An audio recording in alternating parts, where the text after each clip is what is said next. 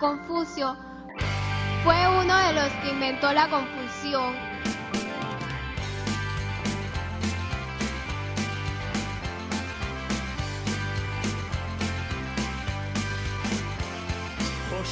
Nosotros y la actualidad, que vamos rápido, más rápido quizá que nunca, por eso es necesario de vez en cuando detenernos, aunque sea unos minutos, para pensar en voz alta. Yone Martínez, ¿qué tal? Arracha León. Arracha León, bye. Dispuesta a ayudarnos una semana más a pensar en voz alta, ¿verdad? Sí, es verdad que el tema que me habéis eh, propuesto es un poquito, mm, bueno, polémico ha mm, sido. Sí, sí. Em, vamos a contextualizar. Hoy queremos tirar de un hilo que nos ha parecido interesante y sobre todo porque eh, va muy pegado a la actualidad.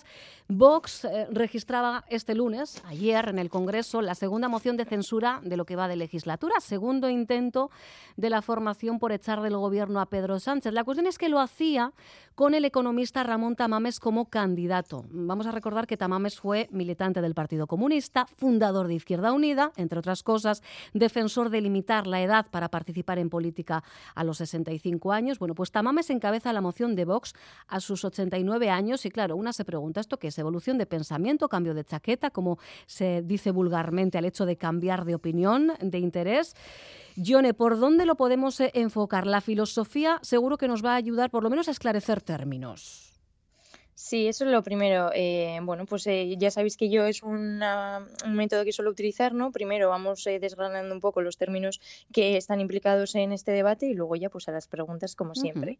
Si empezamos con los términos, pues ultraderecha, conservadurismo, pues serán los que más se se, mm, se acercan, se adjuntan, sí, a, a, Vox. Y bueno, pues si empezamos con el conservadurismo, esta sería una corriente política que nace como reacción a la ilustración y a las ideas que trajo la Revolución Francesa, o sea, nos remontamos ya a hace unos siglos.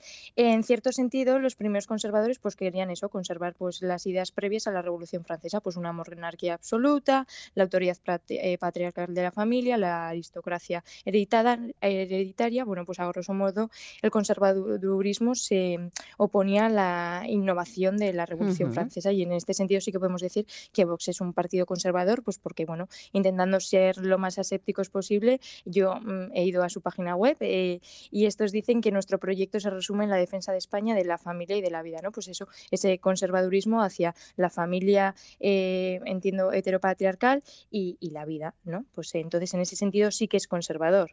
En cuanto a extrema derecha, bueno, aquí hay muchos debates y, hoy no, no, no me voy a sumergir demasiado en esto porque da para rato, pero bueno, eh, quien tenga interés sí que recomiendo a Casmuth, que es un politólogo neerlandés y es autor de varios estudios relacionados pues con la extrema derecha y el populismo en Europa y bueno, él sí que identifica a Vox como tal, pero bueno, esto es un debate intenso. desde luego, ya entraremos ¿eh? en otro momento. Claro, la cuestión es si se puede llegar a este espacio de pensamiento desde otros terrenos intelectuales que a priori no coinciden nada con lo conservador. Y en este caso vamos con el término comunismo. Bueno, pues sí, el comunismo a lo mejor sí que es un poco más sabido, que es la ideología política basada en el pensamiento marxista, ¿no? Pues el pensamiento marxista, como bien sabemos, pues eh, lo propusieron tanto Engels como Marx y propusieron una sociedad sin clases sociales que, bueno, pues también estaba contraria a la propiedad privada. Sabemos que estas ideas fueron publicadas en el Manifiesto Comunista y que fue una obra de, eh, de los ambos autores y también sabemos que, bueno, que esta ideología pues dio pie a diferentes partidos políticos en el que eh, fue partidario Tamames y incluso pues también eh, a diferentes movimientos eh, sociales, políticos, culturales pues en todo el planeta. Mm. ¿Y qué dice la filosofía? O sea, ¿plantea algún punto de encuentro entre comunismo y ultraderecha?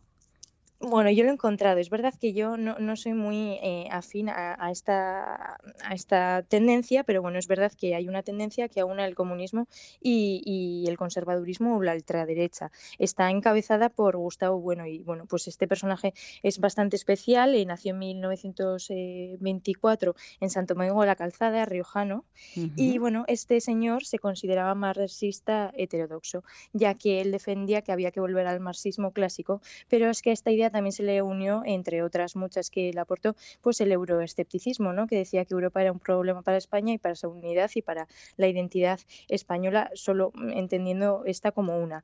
Esta posición es completamente pues, compartida con Vox, esta última que digo, el euroescepticismo, porque siempre están un poco reticentes a esas decisiones que vienen de Europa o sus propias iniciativas. Como hacen todos los políticos que se mueven en este terreno de la extrema derecha, cuestionan las entidades supranacionales. Sí. Esa, eso, eso es. Y de hecho, pues son muchas las coincidencias que hay entre Gustavo Bueno, sobre todo sus eh, seguidores, porque este eh, señor falleció y bueno, hay quienes afirman que, está en la estrecha relación que, que Vox eh, pues se, fundamenta en los pensamientos ideológicos y filosóficos de este, de este señor. También, bueno, hay, una estrecha relación entre la Fundación Gustavo Bueno y, y Vox y bueno, pues por tanto, aunque no suene un poco raro a primera instancia, no es tan, digamos, nuevo o igual no es tan usual que esas relaciones, entre comillas, de mm. marxismo y derecha conservadora, pues bueno, han aparecido y de hecho, bueno, pues han aparecido en el territorio eh, español. Me imagino que muchos eh, marxistas que no, que no eh, se identifican con esta tendencia, pues bueno, no les hará mucha gracia. Esta Pero bueno, existir existe.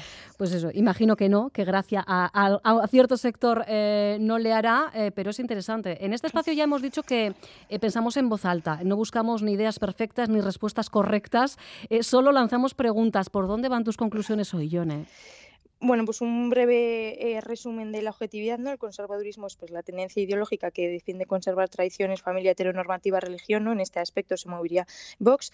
El comunismo es esta tendencia ideológica basada en el marxismo y bueno, y luego tenemos a Gustavo Bueno que parece hacer un puente entre los dos. Eh, hay que ser asépticos y una vez ya tenemos estos términos, pues así que podemos entrar a la reflexión, a las preguntas. Yo he comentado sobre Gustavo Bueno y la verdad es que no soy muy seguidora em, suya ni de, de sus eh, propios seguidores porque bueno, eh, tengo que ser un poco justa con la filosofía y decir que, bueno, que no entienden la filosofía como la entiendo yo, que es un espacio para la reflexión y demás. Estos eh, seguidores, pues los que he visto yo al menos no parecen muy abiertos a la hora de debatir, pero bueno, está ahí y, había que comentarlo.